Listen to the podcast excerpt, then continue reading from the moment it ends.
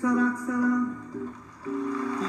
suspirando pelas alcovas, que andam sussurrando em versos e trovas, que andam combinando no breu das tocas, que andam nas cabeças, andam nas bocas, que andam acendendo velas nos becos, que estão falando alto pelos botecos que gritam nos mercados que com certeza está na natureza.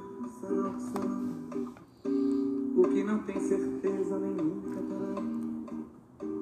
O que não tem conserto nem nunca terá. O que não tem tamanho. Olá, alunos do terceiro período. Vamos dar continuidade à nossa matéria de psicanálise e hoje vamos falar sobre pulsão. Eu me lembro que no nosso último encontro presencial nós falamos um pouquinho sobre isso e eu passei essa música do Chico Buarque para vocês, para a gente pensar um pouco o que, que será isso que incide no ser humano, que está em todas as manifestações do ser humano no mundo, sejam aquelas ligadas à vida ou até à morte é, o que será isso, né? E, e a partir disso a gente falou sobre pulsão. Bem, então vamos lá.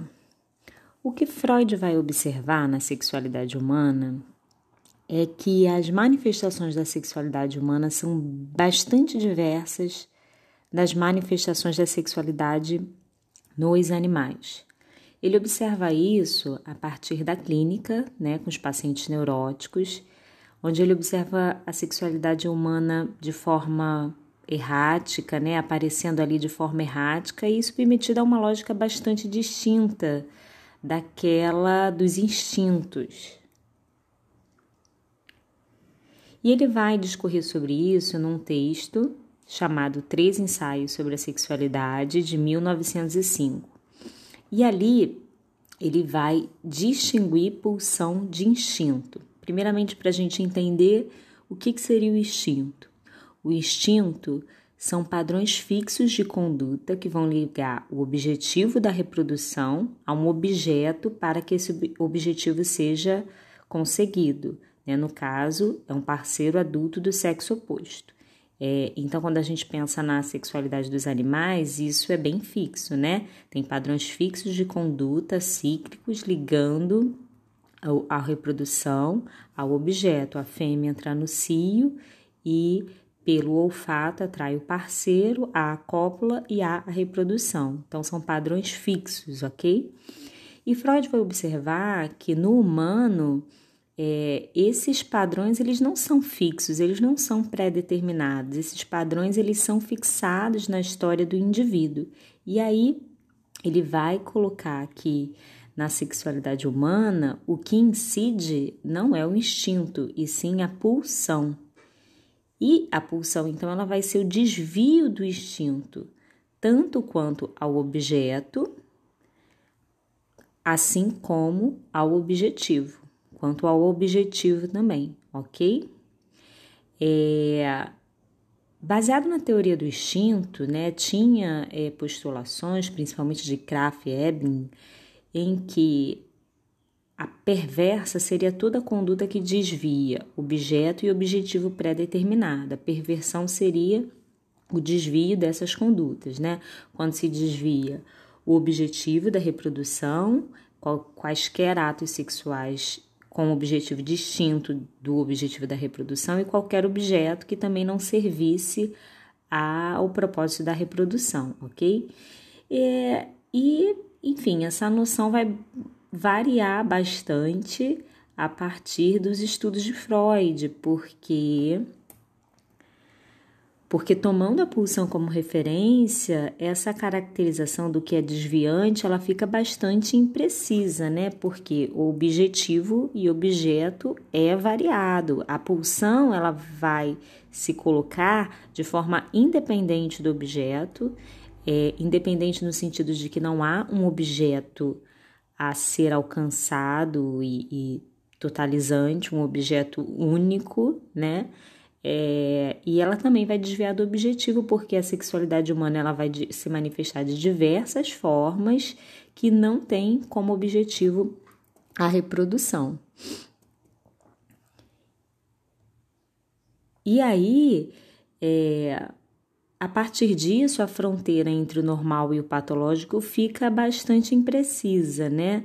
Porque pessoas normais vão comumente acrescentar traços perversos aos seus comportamentos sexuais, né? Perversos nesse sentido, de que vão desviar o objetivo, e aí a gente pode pensar é, em diversas manifestações sexuais que não incluem cópula para reprodução, é, e diversas situações em que o objeto da pulsão, o objeto escolhido para um ato sexual, não é um parceiro adulto do sexo oposto, é um parceiro adulto do mesmo sexo, por exemplo, né? E aí você vai ter outras manifestações descritas lá no livro dos, dos três ensaios, tais como a própria pedofilia, é, a, a zoofilia, né? Situações em que é, esse traço perverso vai estar tá, de alguma forma presente ali na sexualidade humana, ok?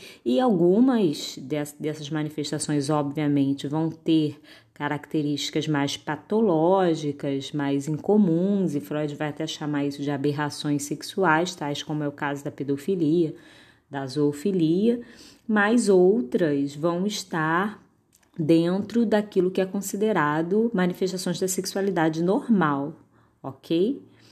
É, e nesse, nesse estudo aí dos três ensaios, Freud também vai abandonar a teoria do trauma, aquela teoria em que ele, ele dizia, a gente já conversou sobre isso em aulas anteriores, em que ele achava que as manifestações neuróticas das suas pacientes eram em decorrência de traumas sexuais reais sofridos na infância. Ele já vinha abandonando isso. Em alguma ocasião eu até li para vocês uma carta dele ao amigo Flies em que ele falava isso, né, em que ele tinha percebido que isso não era possível, porque se assim o fosse, é, todos as, os adultos, os neuróticos que ele atendia teriam sido abusados, né, pelo pai e todos esses pais seriam perversos, enfim.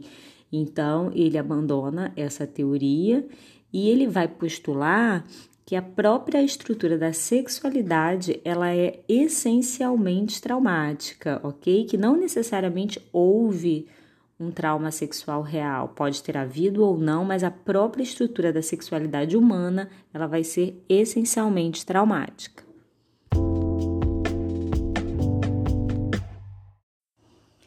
E para a gente entender um pouco, né, como que pode ser isso, por que, que a sexualidade humana, ela em si, ela é traumática, e para a gente entender isso, a gente precisa é, lembrar do recalque. A gente já falou algumas vezes deles, vamos ter uma aula só sobre isso, mas a gente precisa ir né, dando aos pouquinhos para que vocês possam ir compreendendo e a gente vai falar um pouquinho mais de recalque hoje para que vocês possam compreender.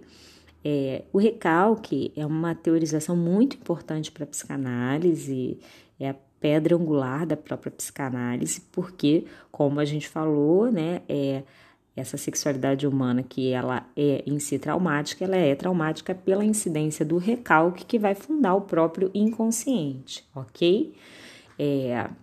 É interessante a gente diferenciar recalque de repressão, porque repressão ela dá uma ideia de uma força externa, de uma ação externa que incide para que aquilo possa haver, né? E é, o recalque ele não é isso, ele é um mecanismo estrutural que não depende de uma ação externa.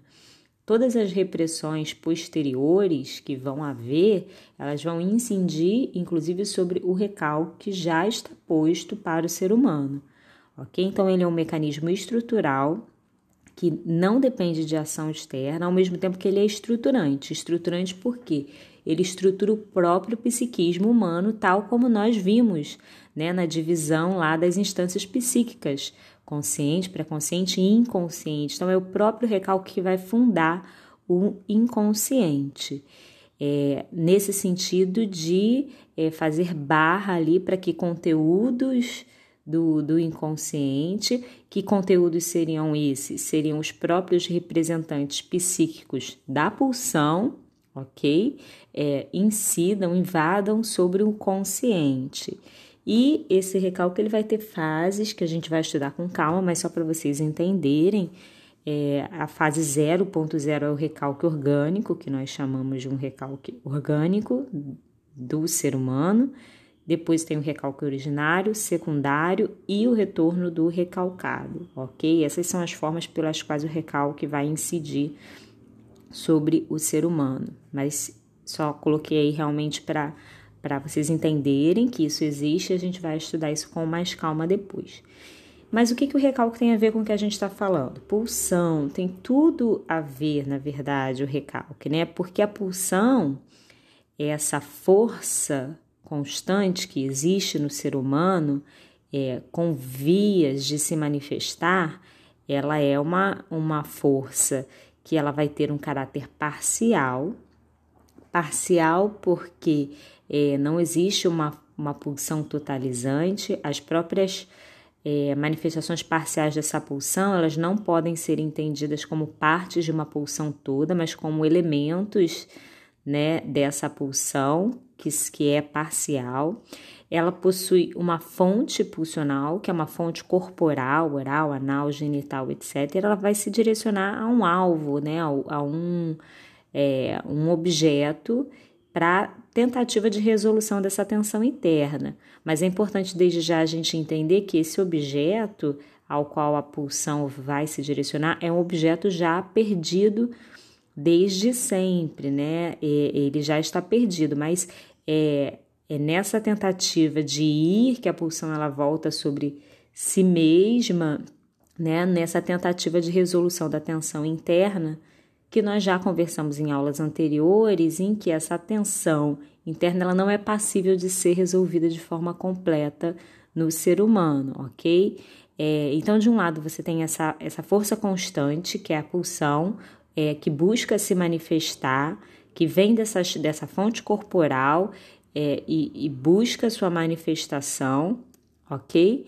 É, de um lado tem isso, de outro lado, você tem o recalque, que é esse processo contínuo que também vai fazer barra aí as manifestações dessa pulsão, ok?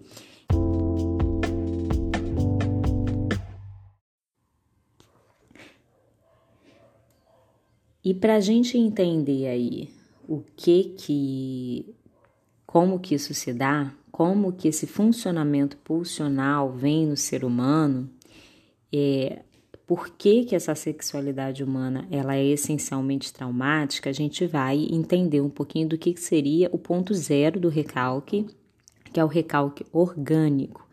E Freud vai colocar isso numa nota de rodapé no texto do Mal-Estar na Cultura, um texto que a gente até já falou bastante sobre ele, né?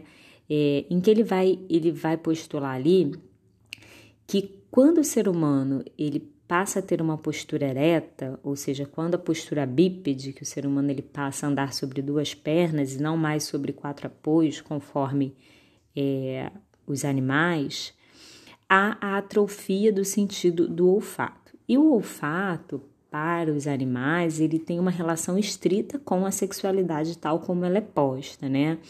É, a, a, os próprios excrementos, os animais, eles têm uma outra relação com, com essa coisa, né, toda, e isso inclusive está presente no, na sexualidade dos animais. E a questão do, do, do cio, né, que é pelo, pelo odor que a fêmea exala no período do cio, que o macho a procura, e ali a cópula, onde objeto e objetivo estão determinados, a cópula para a reprodução, ok?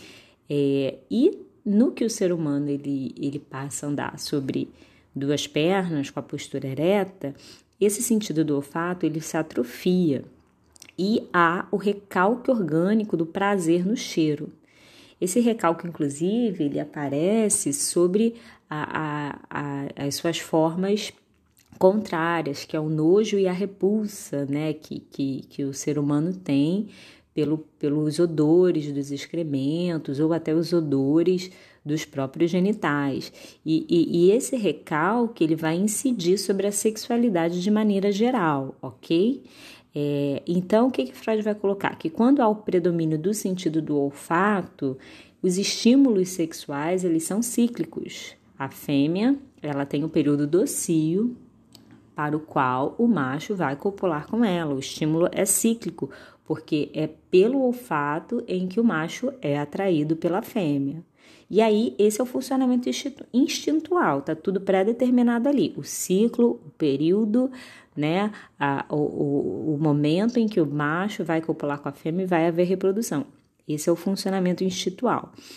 Para o ser humano, ele perdeu esse prazer, né? Houve, incidiu esse recalque no sentido do olfato e há o predomínio da visão. E a partir disso, os estímulos são permanentes, não tem mais uma regra, não tem mais um, um momento pré-determinado. E a partir disso vem o funcionamento pulsional do ser humano.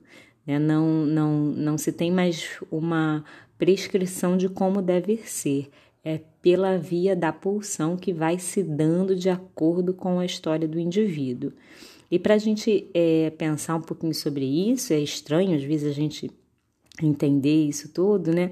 Mas Santo Agostinho tem uma frase que faz nos pensar sobre esse recalque que já incidiu sobre nós, por isso que ele é estrutural, independente de ação externa, um recalque da própria espécie humana, né? Nós nos esquecemos que nascemos entre urinas e fezes, né? E, e isso a gente não. A gente, inclusive, muitas vezes romantiza o momento do, do nascimento humano, é, eliminando, né? Essas, essas outras substâncias que estão ali presentes, assim como nós temos repulsa, nojo, né? não suportamos os odores produzidos pelos excrementos dos outros. E se a gente for pensar bem, as crianças, elas não são assim também, né? As crianças, elas não têm isso, isso de forma natural, isso é dado para as crianças com a própria educação, ok? Então, é, aí você vê incidindo esse recalque que vai incidir sobre a sexualidade geral e a gente vai ver isso com mais calma depois.